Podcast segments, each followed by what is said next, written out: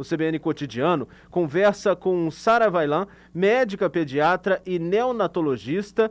Doutora Sara, muito obrigado por sua participação no CBN Cotidiano. Excelente tarde, início de final de semana. Boa tarde, Aurélio. Boa tarde, amigos. É um prazer participar com vocês para dividir um pouquinho o conhecimento.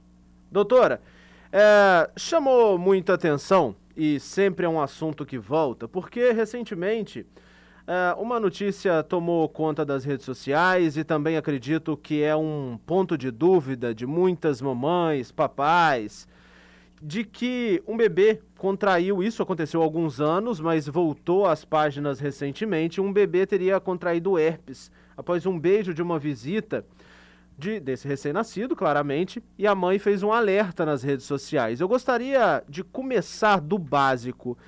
Claro que um hospital é um ambiente controlado.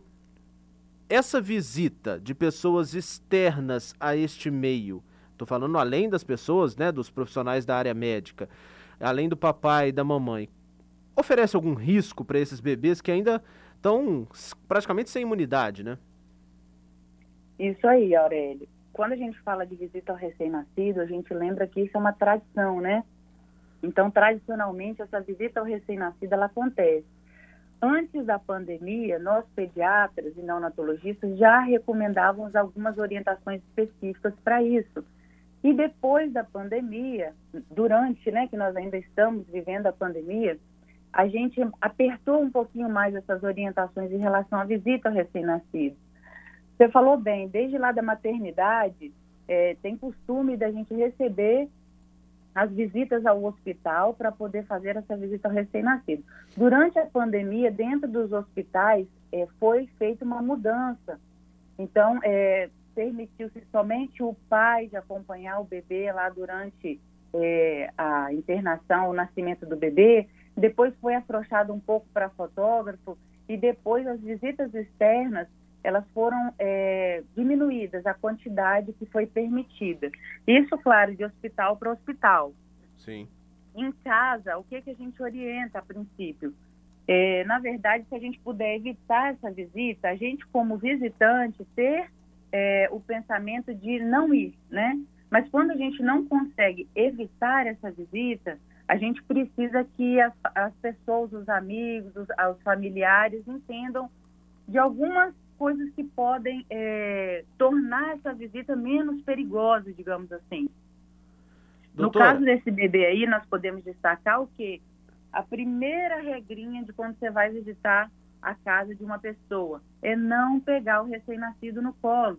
Então, se você vai visitar um bebê, você vai visitar, vai oferecer ajuda, vai demonstrar que você é um apoio para aquela família.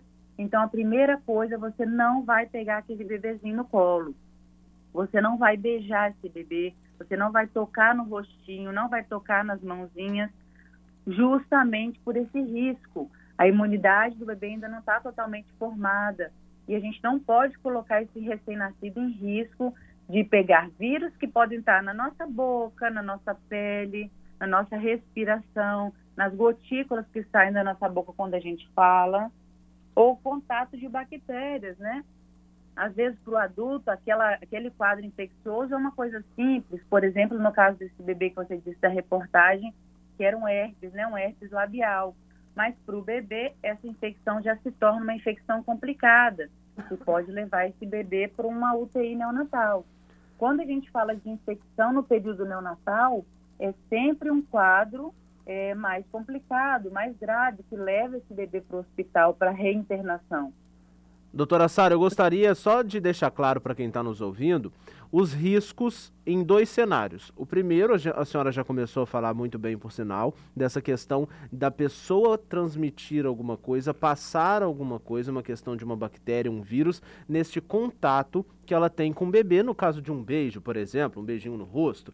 Agora também tem um outro risco que não deixa de ser menor, que pode oferecer também um perigo, que é a questão do contato. Por exemplo, temos as mãos que não foram muito bem higienizadas, as roupas que também vindo de um ambiente externo e, e tendo contato com esse bebê, são dois cenários, né? Sim. Isso aí. Então, antes da pandemia já se tinha esse cuidado da pessoa agendar um horário com a família, passar em casa, tomar um banho, não vir do serviço com aquela roupa que vem do serviço ou de compras da rua para fazer essa visita. Então, em casa, tomar um banho, a própria família, né? O pai, que às vezes volta a trabalhar com cinco dias, chegando em casa, primeira coisa, tomar um banho, lavar as mãos, chegando na casa da família. Lavar as mãos, mesmo que você não for tocar no bebê, é uma medida de higiene geral que nós aprendemos aí durante a pandemia, fixar bem para as pessoas, lavagem das mãos. Outra dica, assim, que às vezes não tem é, muita relação com pandemia, mas é bom a gente falar nesse tempo de internet, que não é para você chegar na casa da pessoa tirando foto do recém-nascido sem ter autorização. A visita tem que ser uma visita com uma duração curta.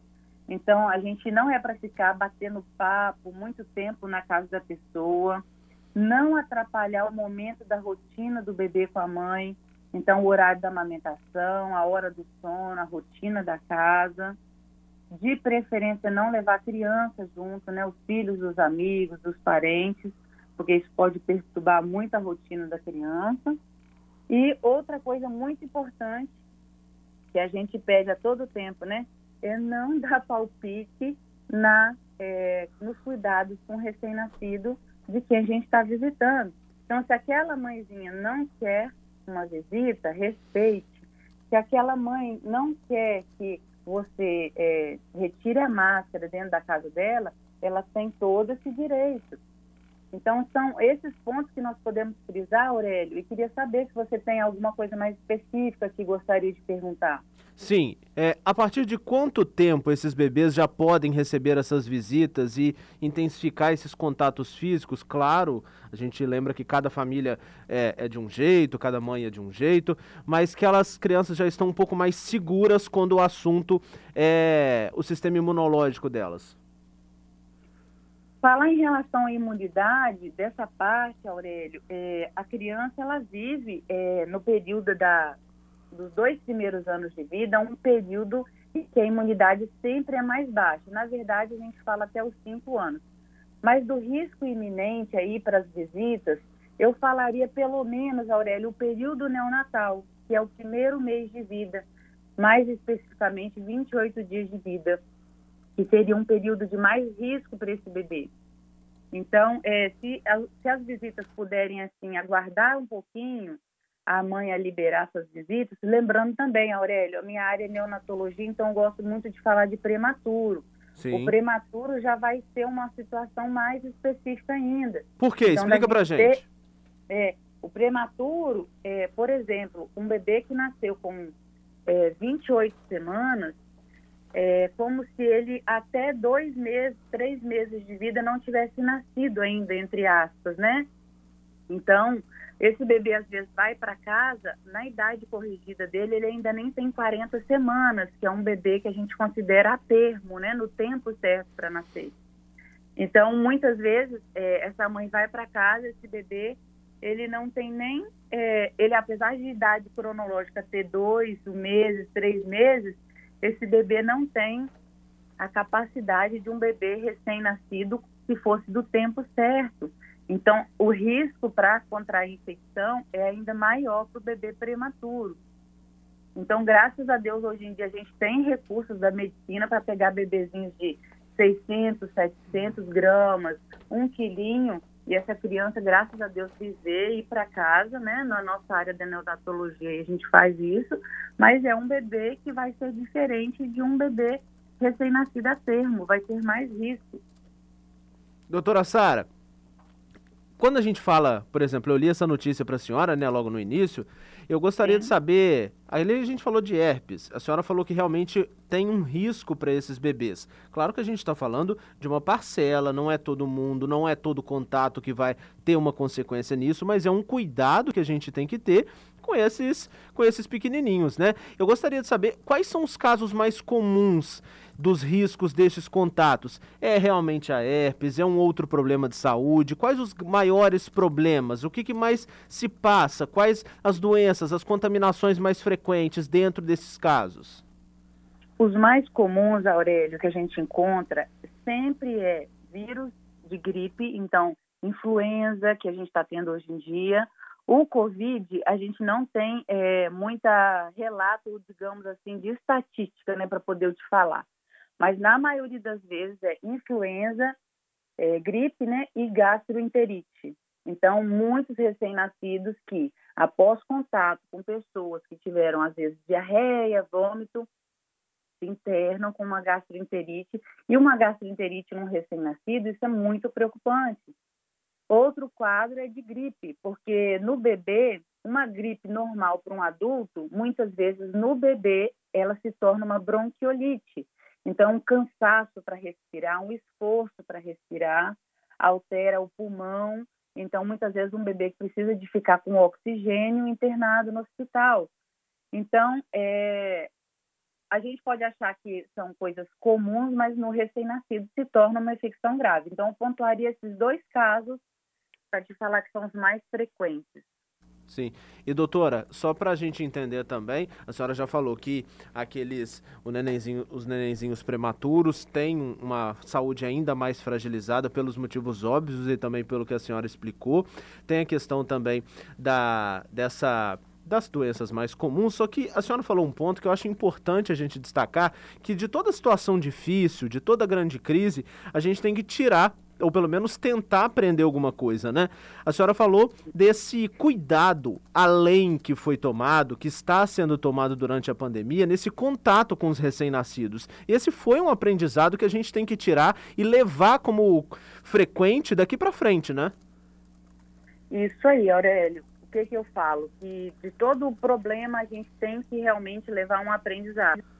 Então, durante a pandemia, é, aqui no Brasil, por exemplo, que a gente é um país que a gente gosta de muito contato físico, né?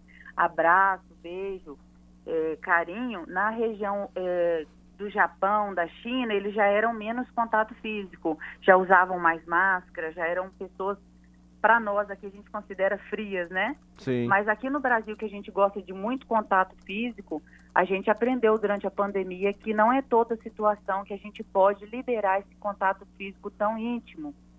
Então, muitas vezes, ao invés de você é, abraçar, pegar no colo aquele bebê, você vai somente visitar a família, se colocar disponível, vai lavar as mãos, vai passar álcool, vai usar a máscara.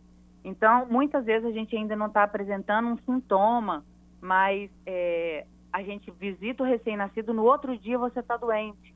Aí você perdeu a oportunidade, né, de não ter visitado ou de ter usado uma máscara.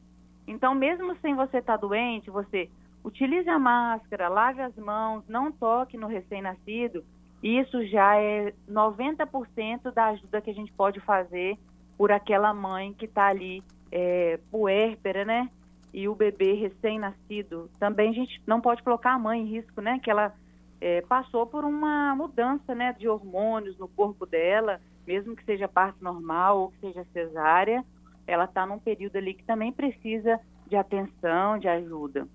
Doutora, eu gostaria de pedir um pouquinho da experiência da senhora, ainda mais, né? Mas agora numa questão um pouquinho mais subjetiva.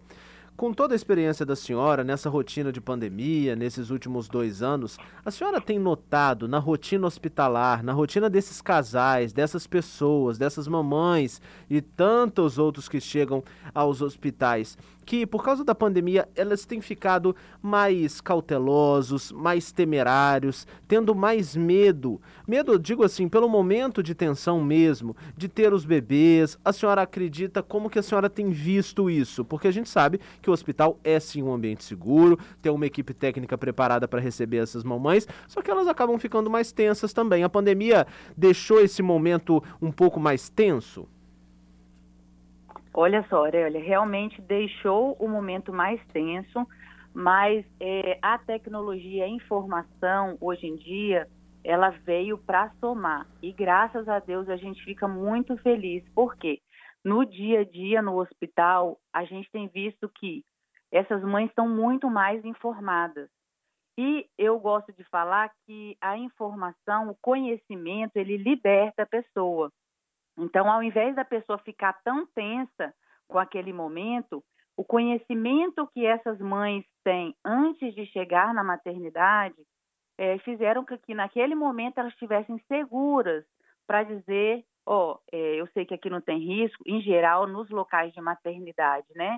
A gente não é, mistura pacientes contaminados com pacientes sadios, né? Então elas sabem que é um ambiente ali que está seguro para elas ganharem bebê e tem a segurança de falar, oh, nesse momento nós não queremos visita, nesse momento nós vamos agir dessa forma, vamos lavar as mãos, tem mais cuidado. Então, assim, o cuidado, a alerta pela pandemia, ela veio, o conhecimento que está é, difundido aí nas redes sociais, nos, nos jornais, é, entre as famílias, entre os amigos, ele veio para somar e dar segurança para essa família saber o que ela precisa naquele momento.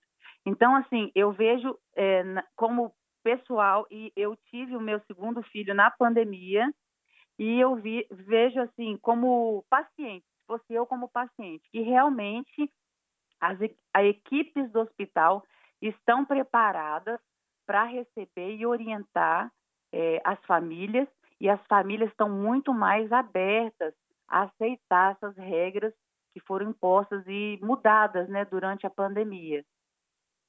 Claro que tudo isso, né, doutora, pensando no bem, tanto das mamães como principalmente dos bebês que vêm este mundo já tão difícil, eles não precisam de mais preocupação já logo no início, e claro, tem equipes médicas muito capacitadas e é um direito, caso tenha alguma dúvida das mamães, dos papais, procurar aqueles profissionais que mais lhe passem tranquilidade, calma e segurança. Doutora Sara, muito obrigado por sua participação. Doutora Sara, que é médica pediatra e neonatologista, contando pra gente um pouquinho desses cuidados com os nenenzinhos que chegam a este mundo já já tão conturbado, doutora? Eu que agradeço, Aurélio. Muito obrigado pela atenção e fico à disposição para tirar dúvidas e perguntas de alguém que possa ter ficado com dúvida em relação a isso.